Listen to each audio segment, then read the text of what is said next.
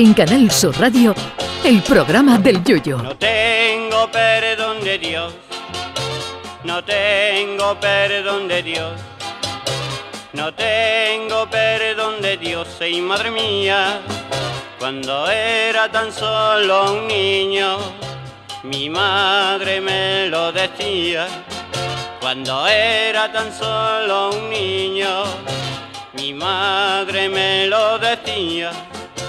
No tengo perdón de Dios, no tengo perdón de Dios, no tengo perdón de Dios.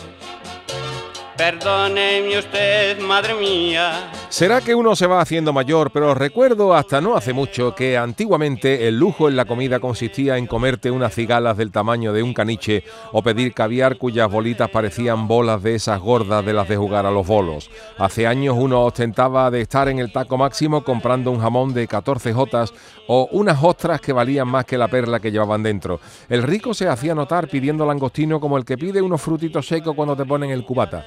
Pero de un tiempo a esta parte han pasado dos cosas. La primera es que la gente se ha vuelto muy modernita y no sabe ya con qué vacilar ante los demás. Y la segunda, también probable, que con el auge de las nuevas tecnologías ya a nadie le sorprende ver a alguien comiendo cigalas del tamaño de un cocker y hay que sorprender al personal con otro tipo de cosas que demuestren que estás en el taco máximo. Por eso surgió la moda de comer alimentos bañados en oro. Sí, como lo oyen. Al principio esto empezó como un experimento de echar unas virutitas de oro en el pan, pero más adelante ya la moda se extendió y ahora es posible comer prácticamente cualquier alimento bañado en oro. La última noticia nos llega desde Londres, donde el jefe de una tienda del tradicional fish and chips, pescado y patatas fritas, ha creado una primicia mundial, bacalao envuelto en oro de 24 quilates.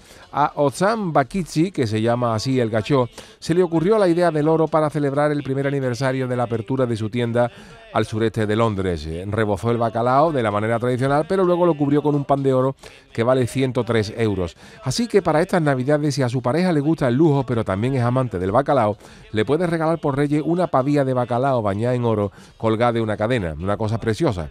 También vimos no hace mucho a Sergio Ramos y a su mujer Pilar Rubio comerse en un restaurante de Dubái un chuletón de vaca bañado en oro de 24 quilates que costaba la friolera de 900 euros, que con ese precio no sabe uno si comerse el chuletón o ensartarlo en una esclava y ponérselo en la muñeca. Si esta moda continúa expandiéndose, no será extraño de ver aquí a nada en los restaurantes al metre tomándote la nota del chuletón o la pavía de 900 euros y al lado del metre el de Cofidí para preguntarte en cuántos plazos quiere financiar la pavía. Porque el problema es que a esto al rico no le importa, pero habrá tiesos que quieran aparentar, se gasten lo que no tienen para, para vacilar en redes sociales y luego al ir al baño cambien el retrete por una escupidera para llevar el resultante a un compro oro y recuperar al menos algo de lo invertido. Lo que yo te diga, que esto se puede extender a todo tipo de alimentos y ya nos queda menos para ver a alguien con una magdalena montada en un, en un anillo de compromiso. Como ven, cada día hay más razones para que me caiga el meteorito lo más pronto posible. A mí, por fortuna, me gustan mucho más los chuletones que el oro y prefiero las papas fritas a los diamantes. A mí me gusta la luna de un freidor tal como es, no con los chocos y el cazón bañados en oro, que cuando tú la miras no sabes si eso es un freidor o el escaparate de Cartier. Porque si convertirse en rico implica volverse carajote, yo prefiero seguir como estoy. Ay, mi velero, velero mío. Canal Sur Radio. Llévame contigo a la orilla del río. El programa del Yoyo.